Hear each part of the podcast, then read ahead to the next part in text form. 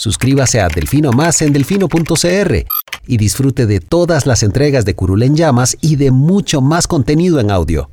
Delfino.cr El chuchinguismo político. Chuchenga, diputado, chuchenga. Si va a ser por nosotros que este país se puede ir a la mierda. Y en lugar de ponerle Instituto Nacional de las Mujeres, ponerle Instituto Nacional de las Lesbianas. No tengo dinero ni nada que dar. Delfino.cr presenta Curul en llamas. Cubriendo y sufriendo la Asamblea Legislativa. Porque alguien tiene que hacerlo.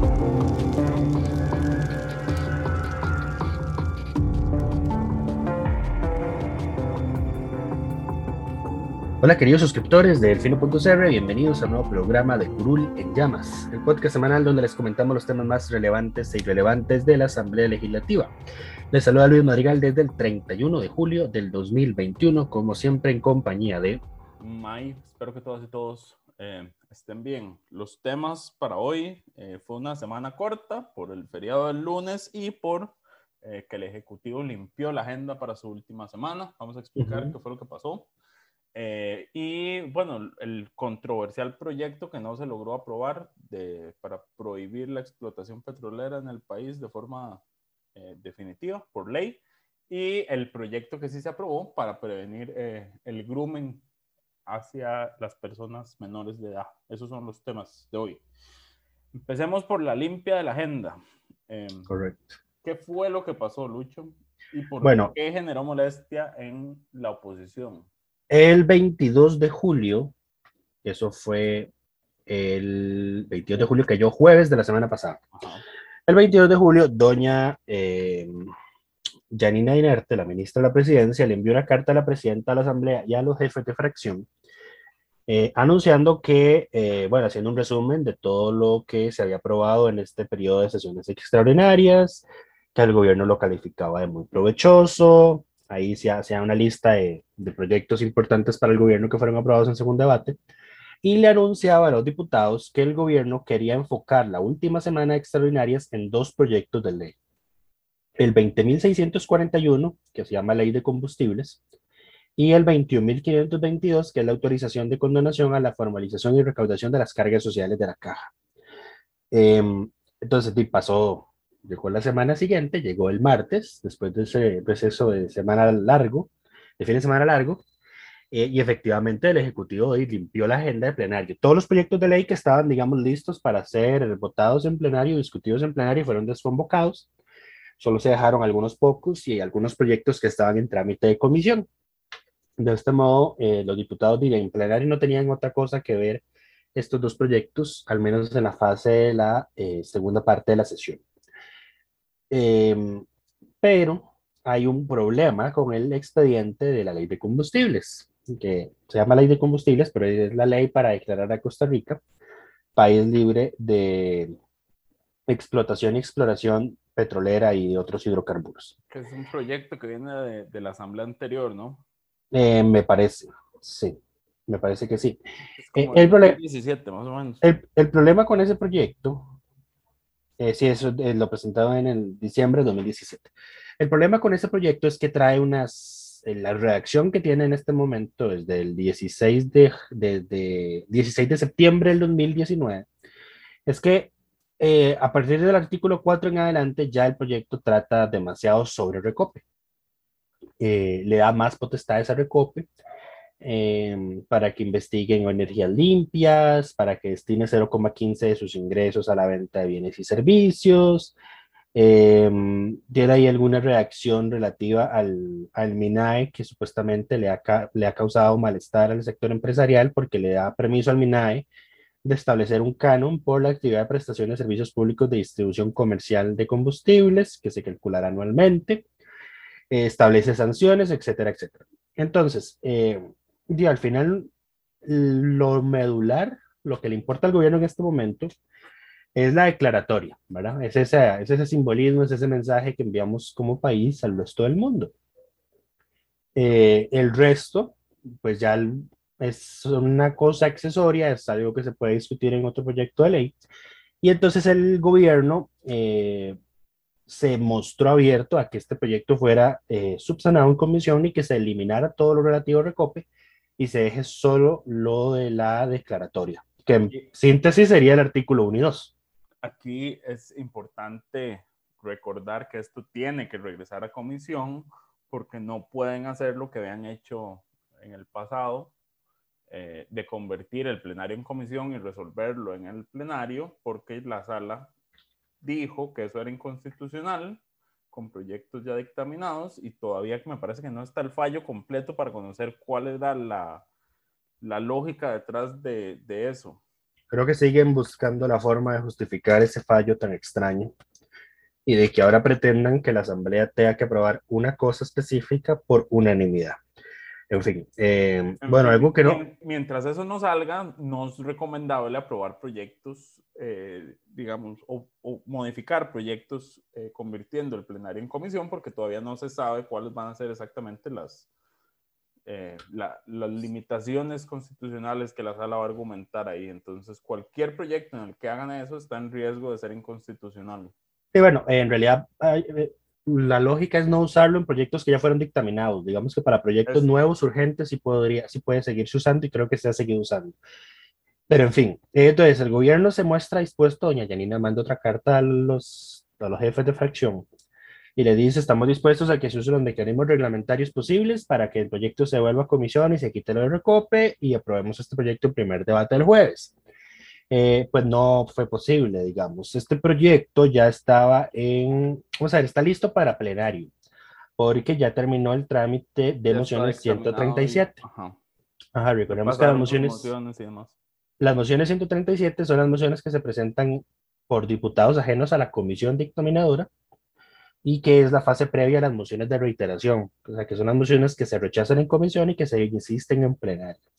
¿Qué pasa con este proyecto y con esas mociones? Que bueno, se presentaron en el último, en el segundo día 122 mociones.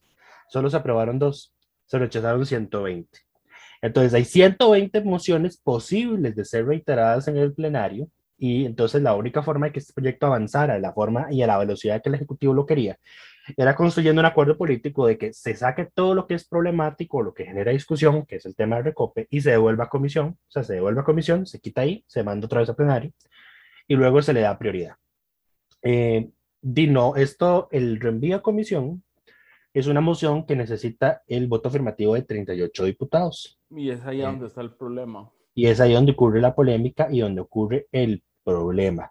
En la reunión de jefaturas de fracción del jueves, eh, el PAC, en la vocería de doña Laura Guido, fue muy insistente que el Ejecutivo quería que estos dos proyectos, este, el de combustibles y el de cargas sociales, avanzaran hoy eh, avanzaran hoy, avanzaran ese día. Eh, pues estaban empecinados en eso. La oposición pues estaba pidiendo que el Ejecutivo les, les volviera a convocar proyectos que ya estaban listos, que ya estaban consensuados y que estaban listos para ese segundo debate. Eh, y aquí podemos tener una discusión de si el Ejecutivo efectivamente debió mantener esa convocatoria o si podían darse ese gustito de que por una semana, después de ocho meses, iban a poder tener un proyecto de su interés en la agenda del plenario para que fuera conocido. Eh, y eso es otra discusión para, para otro día. Eh, pero se dieron varios ultimátums. Uno fue el de restauración, que dijo que si eh, les convocaban o no le convocaban el proyecto anti-grooming, ellos iban a votar en contra del proyecto y en contra de la moción del reenvío a comisión. Eh, luego la jefa de fracción de liberación eh, dijo que había hablado por teléfono con la ministra de la presidencia y que la ministra de la presidencia le había encargado a ella el conseguir los 38 votos porque caso contrario iban a otra vez a, o sea, a, requete limpiar la agenda, que lo poco que había quedado con todos esos dos proyectos de interés del gobierno también lo iban a sacar para que solo quedaran esos dos proyectos. Eh, obviamente esto no, esto no, no, no, no, no fue ni confirmado ni desmentido por la ministra de la presidencia, y fue, dado que fue una sesión pública, eh, el que vamos a aplicar aquí el que cayó otorga. Eh, y sí, metía patas completa porque esto no, vamos a ver, si es un proyecto del Ejecutivo, no le compete a Liberación Nacional conseguir los 38 votos. Liberación puede aportar sus votos para, esos, para esa moción, como efectivamente ocurrió, pero no es obligación. Creo que se confundieron de fracción oficialista. Empecemos por ahí, ¿verdad? Eh, Y bueno, doña Silvia Hernández fue muy, vamos a ver, ya- esa, esa reunión de jefes de fracción fue muy caótica, muy desordenada y muy conflictiva. Entonces doña Silvia ya cansada, vea, le dice, voy a poner, como dicen, los puntos sobre las IES. El proyecto de condonación no se puede ver hoy porque eh, le faltan las consultas obligatorias, se aprobó un texto sustitutivo y no se ha publicado. Hay que mandar a publicar el texto, hay que hacer las consultas, así que no se puede votar hoy. Punto.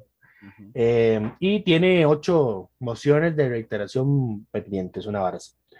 Entonces, no se- del todo no se puede votar. Y con el proyecto de combustibles, con solo un diputado que reitere una de las ciento y pico mociones de, de vía 137 que fueron presentadas, ya no se puede votar hoy. Entonces, di, necesitamos un plan B en caso de que estas dos cosas pasen, ¿verdad? De que no se pueda ver proyecto de condonación, que bueno, que ya era un hecho que no se podía ver, y que alguien reiterara la moción del proyecto de combustibles. Eh, y el plan B de doña Silvia era precisamente que el gobierno les convocara proyectos para que ellos pudieran eh, de aprobar algo en su último día. No pasó. Al final di, la sesión se fue prácticamente en eso eh, y aprobando un segundo debate el proyecto de Grumo. Eh, veremos qué ocurre la próxima semana, porque si bien se presentó la moción de reenvío a comisión, no se alcanzaron los 38 votos. Y yo honestamente dudo que tenga todos los 38 votos. Eh, porque eh, estaba casi todo liberación. La única, los únicos que faltaron de liberación fueron Daniel Ulate y Franje Nicolás, por ejemplo. Quedó 32 a favor, 13 en contra. Faltó uno del PAC, ahí van tres. Eh, faltó Eduardo Cruxan, que al final Restauración sí votó a favor. Eh, ahí van cuatro. 32 más 4, 36. Eh, faltó del Alvarado, más uno. Ya digamos, llevamos 37. Y yo creo que ya podemos parar de contar, porque no sabemos cómo votaría Ivonne Acuña, que tiene extrañamente ya bastante rato de estar ausente. La más ausente de, de este mes. Sí. Eh, y-. Estamos dando por un hecho de que Marolín Azofeifa, Ignacio Alpizar, Shirley Díaz de, van a votar en contra. A ver, a ver, no, no hay los 38 votos. A ver, si María Vita Monge, si María Vita Monge en el PUSC votó en contra, ya esto es insalvable, digamos. No hay los 38 votos. No hay los 38 votos. Ahora, May- el, el problema es, es justamente ese. Porque yo decía, pero es que, a ver, si el problema es recope, ¿por qué no nada más meten un proyecto nuevo que nada más establezca la prohibición de explotación petrolera y, y de gas? ¿Verdad? Y le meten una vía rápida, pero para meter vías rápidas ocupas 38 votos también, entonces caes Sí. de nuevo en el, en el problema de que no tenés 38 votos para prohibir el- la, expo- la explotación y exploración petrolera en el país. Sí. Ahora bien, eh, la asamblea está oficialmente con un diputado menos. Son 56, Estamos con 56. correcto. Entonces, eh, vamos a ver. Ya esto es meterse en terreno pantanoso porque nunca creo que se ha hecho. Eh, la constitución, digamos, o el reglamento, no está exceptivo en decir se exigen 38 votos. Lo que dice es se necesita el voto afirmativo de dos tercios del total de los diputados de la Asamblea. Ajá. Dado el lamentable fallecimiento de don Rodolfo Peña, la Asamblea está integrada en este momento por 56 diputados, no por 57. Eh, dos tercios de 57 es 37,3.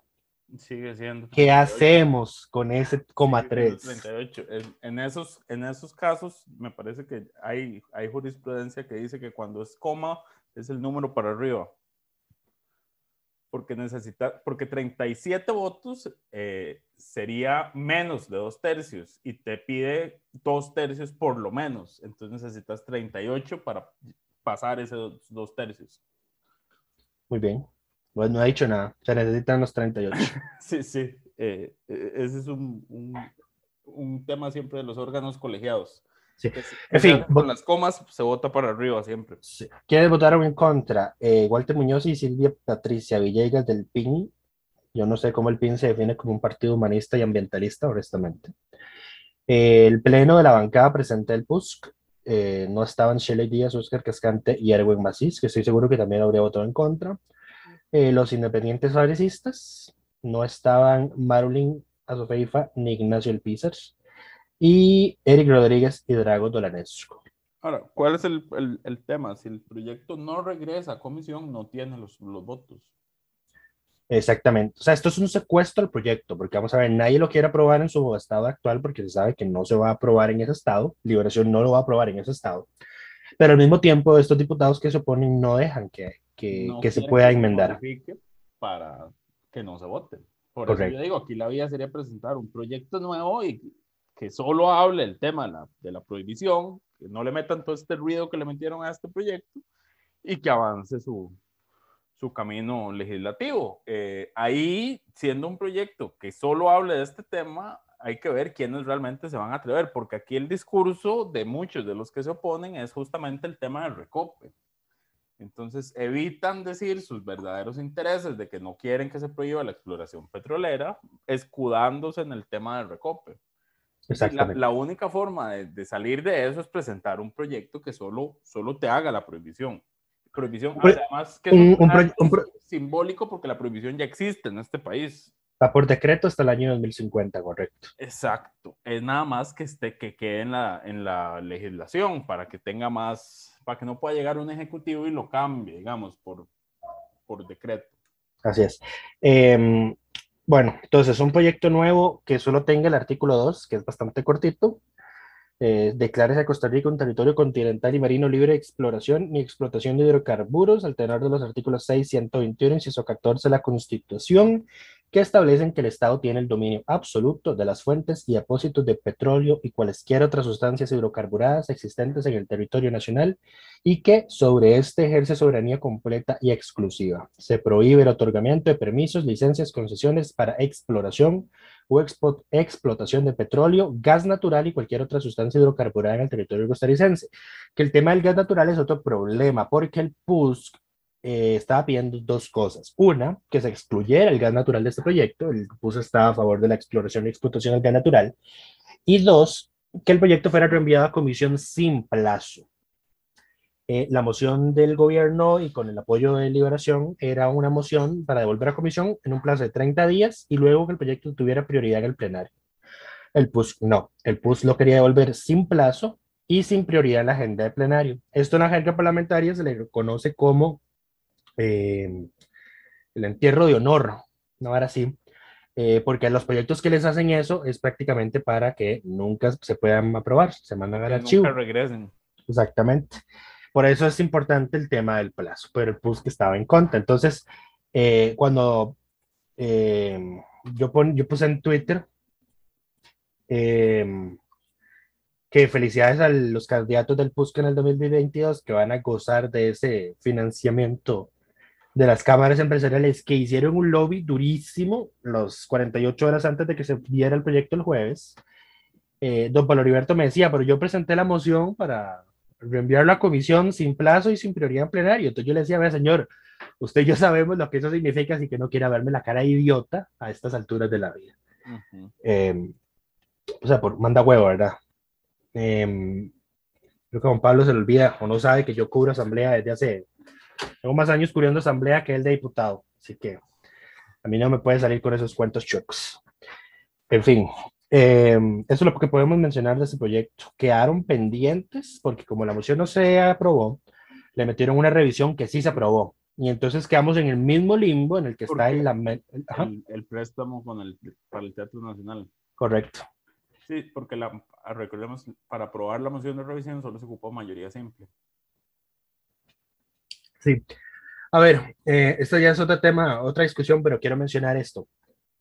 A mí me parece que mm, cuando el tema que se va a revisar necesita una mayoría calificada como el que ocupaba este, eh, vamos a ver, la, la mayor.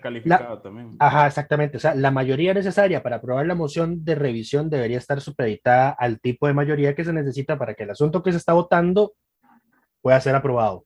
No, porque así perdés toda esta herramienta legislativa de corregir una votación y ir a buscar los votos. Esta herramienta política, digamos, que todavía tienen. Eh, No, les sé. ha servido porque ahí está el préstamo del Teatro Nacional esperando.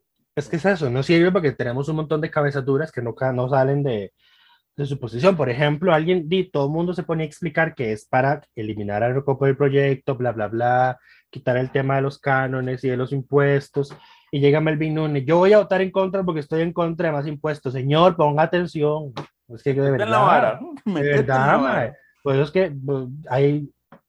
Ese, ese tuit me lo guardé, pero te- tenía unas ganas de decir Melvin Núñez confirmando que son estúpidos e idiotas porque no ponen atención. Mae, manda huevo. Manda huevo. Eh, y Jonathan Prendas igual, en contra, porque el- eso fue en Twitter, en contra porque el proyecto le da facultades a Recopa y le dice Paola, pero pues señor, precisamente eso es lo que estamos intentando quitar. Ayúdenos a mandar una comisión para quitar eso. Y no. Por eso yo No. digo, aquí la única vía para que esto suceda es un proyecto, un proyecto nuevo. Que solo Eh, hable del tema de la prohibición. Sí, pero bueno, es que, y, y no, y es que la vía rápida, ahí está el problema de los 38, porque el PUSC lo quiere sin gas. eh, y Nueva República está a favor de la explotación de petróleo, yo creo que inclusive. Eh, o sea, tendrías que, vamos a ver, cuando se trata de estas cosas, ahí sí la oposición no convoca a sus diputados, ¿verdad? Ujú. Eh, pero cuando se trata de aprobar las mociones de, de, de- de agenda que no tienen los proyectos que el gobierno quiere, ahí sí llegan todos para reunir los 38 votos. En fin. Siguiente tema. Em, el otro proyecto que fue prioridad del Ejecutivo que no se pudo votar era el de la condonación de la caja. ¿Correcto? Condonación de deudas, lo cual es un proyecto que es una recomendación porque la caja hace lo que quiera, ¿no? Sí, ya esto lo habíamos mencionado. Eh, no se hagan, ver, no se hagan ilusiones. la caja no necesita autorización del gobierno para condonar estas deudas, ni tampoco este proyecto la obligaría a hacer esa condonación. De hecho, tiene, Es de el hecho, problema de la autonomía de la caja. eh, Bueno, el- problema entre comillas, digamos, el problema en Gracias. este caso. gra- gracias, gracias. gracias por esa aclaración con las comillas. Ya te iba a hacer un rant increíble. Mentira. Em, ya esto lo habíamos mencionado en un programa. Esto es un, eh, esto es un proyecto de muy buenas intenciones, eh, porque además no es como que la caja lo pueda aplicar. O sea, si quisiera aplicarlo, no es que ya con la ley pueda hacerlo el día siguiente que entre en vigencia. Tiene que hacer un estudio técnico que justifique que la condonación no le va a afectar financieramente, etcétera, etcétera. Entonces, mientras se hace el estudio, pasa el tiempo y la gente sigue esperando la eventual condonación. Entonces, nuevamente, no se hagan ilusiones de que este proyecto, eh, si usted es eh, micro, pequeño o mediano empresario, no se hagan ilusiones de que este proyecto... O diputado, porque hubo varios que salieron con deudas. sí, sí. Eh, creo que hace falta una cláusula de eso, ¿verdad? También. En realidad deberíamos meter una ley en general de En que los realidad- diputados no pueden beneficiarse de las leyes que aprueban. Eso, eh, eh, a ver, en realidad es un delito si, se si, si legislan en beneficio propio. Eh, que, que la fiscalía puede investigar perfectamente. Eh, Ya, pero... El tema es más bien que en este caso yo no creo que exista una legislación en beneficio propio porque es legislación inútil, porque al final la decisión es de la caja. Sí. Eh, Entonces, sí. lo que ellos aprueben no es más que un acto simbólico, es lo mismo, digamos, tiene el mismo valor que ellos aprueben esta ley a que yo le mande una carta a la caja pidiéndole que, que condonen estas deudas. O sea, legalmente es lo mismo. Simbólicamente puede tener algún valor, pero le- en términos legales incide lo mismo una carta que le mande yo a la junta directiva de la caja que lo que esta ley haría. Correcto. Entonces, no entiendo, o sea, no entiendo por qué el Ejecutivo decidió casarse con estos dos proyectos para su última semana. O sea, yo creo que Es un proye- es- fue, una, fue, una semana de, de, de buenas inten- de buenas intenciones, nada más, Sí, de simbolismos. pues, pues sí, eh, estarían en otras, no, no, no querían polémicas. Em, Sí. Pero bueno, bueno, ya el eh, proyecto, dale, dale. terminó, terminó el periodo extraordinario, eh, no avanzó ninguno de los dos proyectos como el gobierno lo quería. El único que se avanzó fue el de grooming, el- Ujú. el, que íbamos a Sí, pero ese no era prioridad del gobierno. digamos. Esa era, no era prioridad del gobierno, lo cual tampoco entiendo. O sea, ¿cómo te casas con buenas intenciones y no te casas con esta? Que es también una buena intención para las personas que no lo conocen. El grooming, eh, digamos, es lo que se conoce como eh, el, el nombre que se le da en inglés a, a, las, a estas personas adultas que eh, casan, digamos, eh, sexualmente menores de edad a, eh, a través de Internet Correcto. Eh, que lo que hacen se llama grooming porque grooming es, los que tenemos mascotas sabemos, es como acariciar, peinar, como ir eh, endulzando, digamos. Creo que sería una traducción al español. Eh, sí, en realidad la traducción literal de grooming es engaño pederasta. Pero del, del sí, de este grooming, digamos. Pero Sí, este- es- el- esto el fue, toda una, esto fue toda una discusión en, en redes cuando se aprobó el primer debate. Pero ¿cómo van a prohibir que ya lleve a mi mascota a un salón de belleza? Y yo, por, por el amor a Cristo, le dan la Exacto, nota. Exacto, exacto. Eh, el, el grooming de- es, hace relación a eso, pero bueno, la traducción al español sería entonces, en este caso en específico, ¿cuál era, Lucho? Eh, engaño pederasta. Engaño pedrastra. Eh, lo que hace la ley es una ley corta, eh, presentada por e impulsada por la diputada Floria eh, Segreda de Restauración Nacional y lo que busca es, bueno, crear una comisión eh, que se encargará de coordinar institucionalmente las acciones de prevención desde el PAN y el MEP y demás instituciones públicas para evitar que esto suceda. Además, hace reformas penales eh, para incluir este tipo de conductas, eh, tipificarlas en el Código Penal para que estén debidamente sancionadas. Eh, sobre el proyecto, después de que se aprobó, Villalta destacaba eh, ese tema, que no es solo eh, el tema del, del- la puni- puni- pun- lo punitivo, digamos, del no sabía cómo decirlo yo lo, lo- punitividad. La, eso, la punitividad del proyecto, sino también que tiene un- una parte preventiva para evitar que las cosas se den. O sea, no esperar a que una persona menor de edad experimente esto y haya que eh, meter a la cárcel al que lo hizo, sino cómo evitar que, eso, que llegue a ese punto. Sí. Eh, bueno, son penas significativas. Hay una que va de 4 a 9 años, otra de 6 a 12, de 2 a 4, de 3 a 5, eh, de 6 a 12 nuevamente, de 5 a 9, de 4 a 7, eh, de 2 a 5 y de 5 a 9 años, dependiendo de las faltas. Hay varias, hay varias faltas ahí que, van desde corrupción de menores, seducción o encuentros con persona menor de edad incapaz por medios electrónicos, corrupción agravada, fabricación, producción o reproducción de pornografía, tenencia de material pornográfico y difusión de pornografía infantil. Eh, todo eso ahora va a ser eh, sancionado con, con, esta, con esta legislación. O creo que son, algunos son nuevos, Otros se ajustan. otros son ajustados, exactamente, se elevan. Eh, Correcto. lament- sí, esto es un, es un proyecto muy positivo porque lamentablemente esto es algo que, que es algo muy común, ¿verdad? Sí. O sea, no, no- pasa más entre más la tecnología se sigue. Sí, yo no me imagino, la- ahora que los estudiantes di, tuvieron que tener más acceso a, a- a Internet, cómo se multiplicó eso, ¿verdad? Correcto. Eh, pero estoy seguro que todos en alguna vez escuchamos alguna, alguna historia de, de algún padre o familia que descubrió de que algún viejo verde estaba escribiéndole a, a, a su pequeño, eh, pidiéndole fotos o invitándola a salir. Entonces ya todas esas tipos de conductas van a ser perseguidas y sancionadas. Correcto, por, por, la, por la aprobación y por impulsar este proyecto hasta lograr que ya esté aprobado en segundo debate. Fue el último proyecto que se votó en esta legisla, en esta, sí, en este periodo extraordinario. Eh, le damos el reconocimiento de diputada de la semana a doña Floria Segreda. Sí, eh, fue el proyecto 83. Fue el total Lucho no está de acuerdo con esto, pero eh, hay no. que pensar en los niños, Lucho. Ah, no, a ver, yo, yo le decía a Mike que no estoy a favor de... yo siempre, yo, dice Mike que yo siempre busco una excusa para no, para no... Para no reconocerles nada. Para no reconocerle Para no nada. reconocerles Pues que- nada. Pues que yo le decía que las buenas acciones de ellos generalmente vienen acompañadas de, de cosas malas. Entonces, por ejemplo, eh, el que este proyecto se aprobara fue posible gracias a que Doña Floria eh, literalmente amenazó en reunión de jefes de fracción de que si se lo desconvocaban o si no se lo convocaba, pues iba a votar en contra de la moción sobre el proyecto petróleo. Sí, pues que a mí eso no Eh, me parece mal, digamos. A mí esos, a mí, no, no, a mí esos, no, no, a mí esos chantajes no, no, no, Es no me gustan. Menos A estas alturas de la vida, ma. menos a estas alturas de la vida. eh, No, porque, a ver, a ver, ve- Creo seamos, que el- seamos sinceros. En los el momento, diputados- seamos sinceros. En el momento en que la Asamblea recupera la agenda, este proyecto no iba a ser prioridad. Iba a quedar detrás de un montón de intenciones que tienen.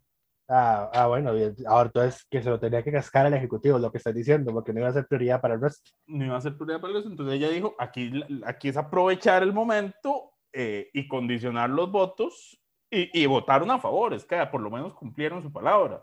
Ay, bueno, entonces resultaba más fácil joder al Ejecutivo que joder a sus compañeros diputados y exponerlos como gente que no les interesa el problema del grooming. Por supuesto. Buenísimo. Eh, bueno, en fin, doña Floria es la diputada de la semana. Este fue el proyecto de ley 83 que se aprobó en segundo debate en este periodo extraordinario. De los 316 proyectos que en total fueron convocados durante esos ocho meses de sesiones extraordinarias que fueron eternos, Eh, Fueron eternos. Recordemos que hubo un cambio. mención honorífica negativa a don Eduardo Cruxen por haber impulsado esa reforma de las que May nos va a recordar. Eh, a ver, de ahora en adelante todo va a ser mejor.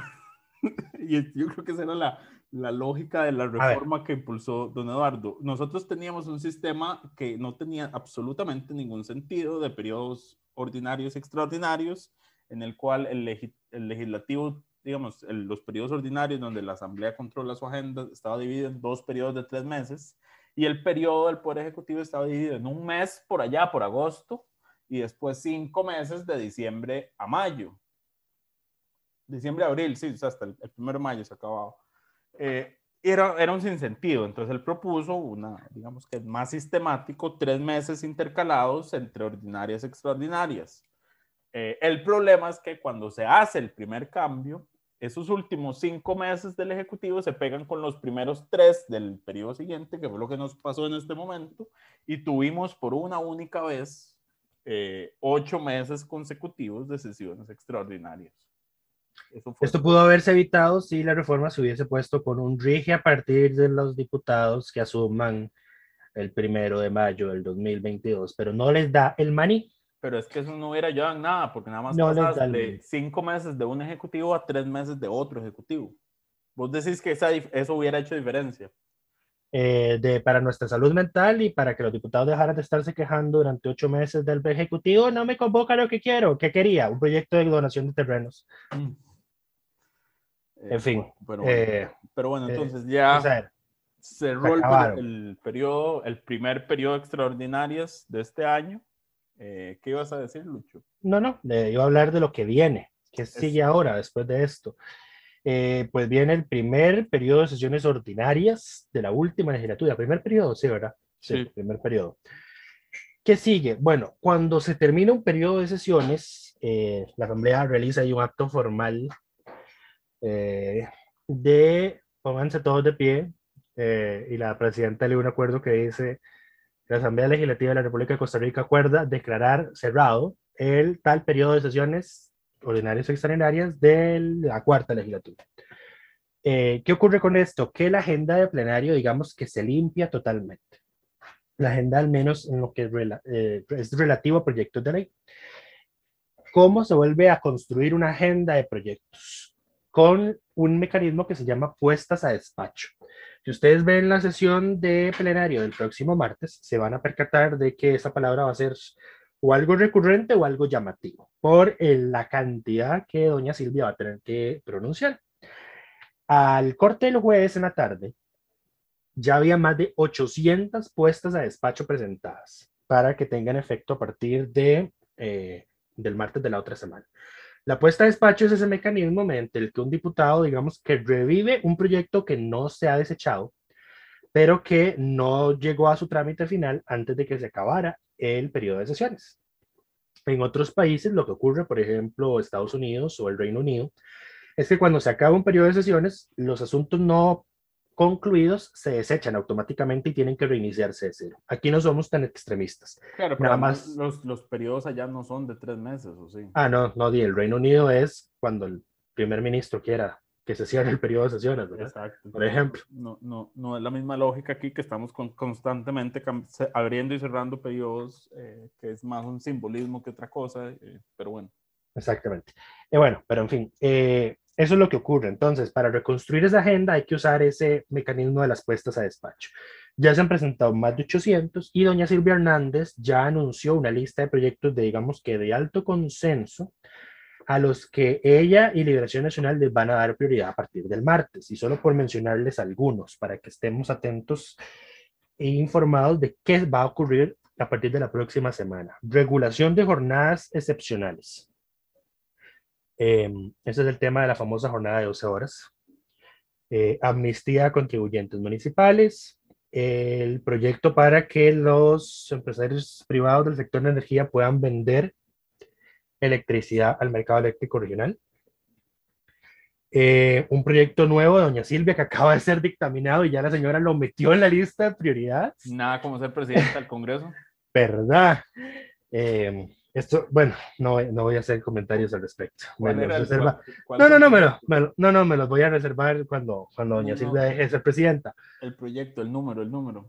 Ah, eh, el 22-333 que fue dictaminado esta semana. Es eh, una reforma a la aplicación del silencio positivo, que fue una idea del gobierno de doña Laura Chinchilla, que es que ante la inacción o ante la no respuesta del gobierno, cuando usted pide un permiso para ejercer su actividad comercial, etcétera, eh, pues entonces usted interpreta que le dieron el permiso por silencio. Si no le dicen Eso. que no, hay permiso. Exactamente. Y pasa esa el es- ese es el tema, exactamente. Claro, claro. Esto se, se va, ya, lo, ya lo teníamos para algunas cosas, pero ahora con este proyecto se fortalece. Se dictaminó esta semana y doña Silvia dijo de una vez a la lista de prioridades. Lo puso en el quinto lugar, de hecho. Em, un tema ahí de factura electrónica, la autorización para la publicidad y patrocinio del alcohol en el deporte, la ley de cannabis para uso medicinal y terapéutico y el cáñamo para uso industrial está en el noveno lugar. Suave, ¿el, de, ¿El del alcohol en el deporte es uno nuevo o es el que la sala dijo que tenía vicios de fórmula? Este es uno nuevo. Es que había varios con que eran similares, ¿no? Sí, este es el 21745 que se presentó después del voto de la sala. Ok. Ah, sí, sí. Ya, ya está en plenario y le falta quemar el segundo día mociones 137. No tiene mociones presentadas y si no se presentan se podría votar en primer debate No, el pero día es- que es- se conozca. es- este no es el que se presentó después. Ese es otro Este es entonces. del 2019. Este es el de María José Corrales. Ah, bueno, pues está listo también para ser votado. Eh, eh, y si Sí, no le- está, está dictaminado desde hace rato, sí, sí. desde Eh, diciembre. Sí, sí. Bueno, ley de cannabis, reducción de la deuda pública por medio de la venta de activos ociosos o subutilizados del sector público. Eh, estos que constantemente les gusta regalárselos a las temporalidades de la arquidiócesis de San José. Ujú. Ha sido muy constante en este periodo escuchar como, "De- démosle este terreno a la arquidiócesis. Bueno, ahí van, activos ociosos del Estado a ser donados. Eh, ley de atracción de inversiones fílmicas de Costa Rica. Eh, amnistía para la formalización y recaudación de las cargas sociales. Ley de empleo público, naturalmente. Em, proyectos de ecoturismo. La ley de emergencia y salvamento cultural está en el lugar número 18. Eh, y uno que tengo que revisar porque mm, cuando lo leí me daba cosita, especialmente de quien venía a este proyecto. La Ley General de Acceso a la Información Pública y Transparencia, que es un proyecto de Carmen Chan, Ah, sí. está en el lugar número 20 eh, y no tiene mociones presentadas, por lo que en el día que en plenario se vea podría, verse, eh, podría aprobarse en primer debate. Eh, tengo que revisar este proyecto a ver si le quitaron los requisitos adicionales que iban a pedir para solicitar información pública, que no tenía ningún tipo de sentido. Eh, pero bueno, esto es una lista so- tan solo de 20 y ni siquiera mencioné los 20, mencioné los, los más importantes de esa lista de 20 importantes que la presidenta legislativa seleccionó para empezar a tramitar del martes de la próxima semana. Martes en el que además la Asamblea va a volver a estar integrada por 57 diputados porque van a juramentar juramenta, ajá, al nuevo diputado. que se llama, ¿cómo se llama? José María Guevara Navarrete. Es de Guanacaste, eh, abogado, exalcalde de, de, ¿de dónde era? Alcalde De Carrillo. Mm. No, no era de Nandayure. Mm, Landayure no, no es un cantón, ¿o sí? No son cal- ah, Carrillo, sí era Carrillo. No, no, no es cantón. Ay, hijo de puta, ahora sí ya me viene el, viene el flamer porque. no, sí, Nandayure es un cantón, estúpido. Sí. Sí, la de aquí. Yo estoy preocupado porque eso es tú pegaste. Eh, bueno, sí, sí es, sí es un cantón. Ok. Eh, pero es de, fue alcalde de Carrillo. Eso, alcalde Carrillo, eh, abogado de profesión y, y ya es todo lo que nos han informado. Todo Sí, eso es todo. Eh, cuando su nombre aparece, tiene ahí algunos procesos eh, en la corte. sí, pero como abogado, digamos. No, y uno que como alcalde, la sala constitucional lo condenó Ah, cierto. por un problema con, la, con su vicealcaldesa en aquel entonces, porque le ejerció lo que ya comúnmente ahora conocemos como un acto de violencia política, que es que no le das funciones a tu vicealcaldesa. No, pero eso no fue. Pero no fue, sí, eso no fue ese. No, eh, ese fue lo que porque- pasó fue que alguien, El- un funcionario se fue a ser vicealcalde Ajá. y cuando regresó, el man Fue- no, fue una funcionaria. Fue una funcionaria. Sí, una funcionaria de la municipalidad se volvió vicealcaldesa y ella regresó luego a su puesto administrativo y ya se lo habían dado a alguien más. Entonces, eh, ella pidió que se le restituyera, se le restituyó, pero no se le dieron funciones. Entonces, la Sara lo condenó, lo condenó por eso y luego la señora alegó incumplimiento y creo que la sala, creo que ya le dio un ultimátum de que tenía que cumplir con, con el tema. Correcto. Em, sobre empleo público, se espera que la sala constitucional resuelva las consultas en las próximas horas, días. Eh, la sala se había autoimpuesto el 2 de agosto como la fecha límite para eh, dar el fallo sobre esas consultas. No, a estas alturas, el 31 de julio, todavía no tenemos ninguna información. De hecho, de hecho, estamos grabando sábado porque creímos eh, que iban a resolver viernes. Creímos, eh, es Lucho, claramente, entonces lo hacemos. Sí, es que, a, ver, a ver, es que yo no pensé honestamente que la sala se iba a, a decidir sesionar fin de semana largo. Eh, además, el lunes 2 de agosto es feriado. Entonces yo dije, no van a, dudo mucho que vayan a agarrar un día feriado para ir a resolver esto. Pero a las 12 con 4 minutos de este 31 de julio puedo confirmar que el proyecto, el expediente sigue en trámite, no ha sido resuelto. Eh, es probable que salga, y tiene que salir antes del lunes, es todo. Así que en el, en el, en el podcast de la otra semana podremos ahí mencionar qué fue lo que resolvió la sala y qué pasará entonces con el proyecto de empleo público. Correcto.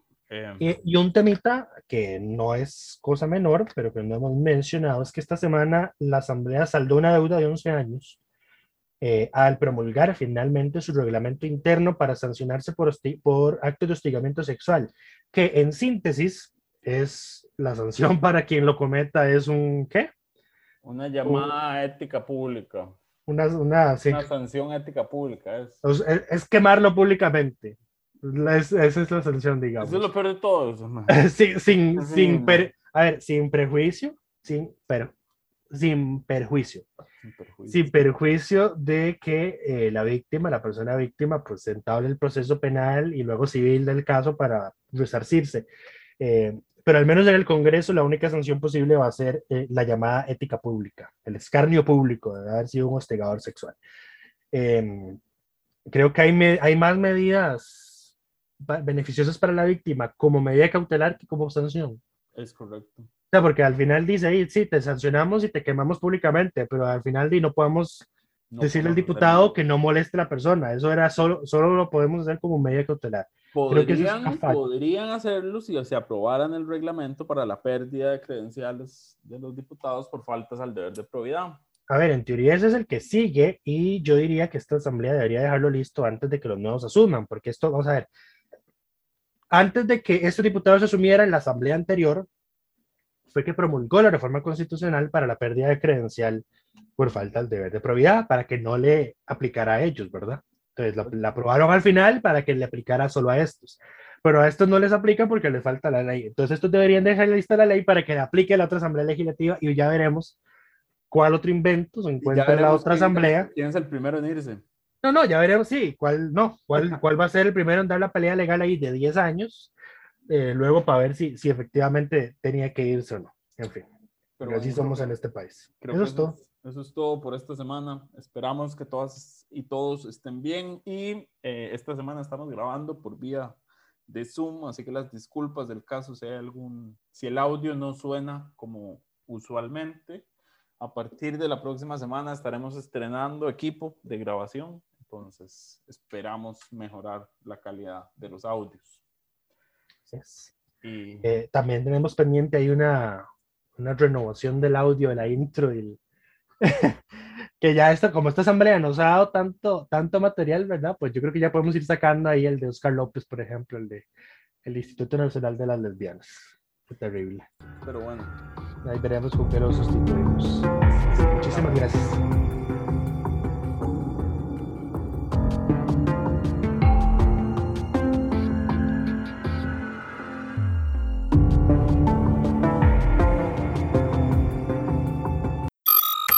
Suscríbase a Delfino Más en delfino.cr y disfrute de todas las entregas de Curul en Llamas y de mucho más contenido en audio. Delfino.cr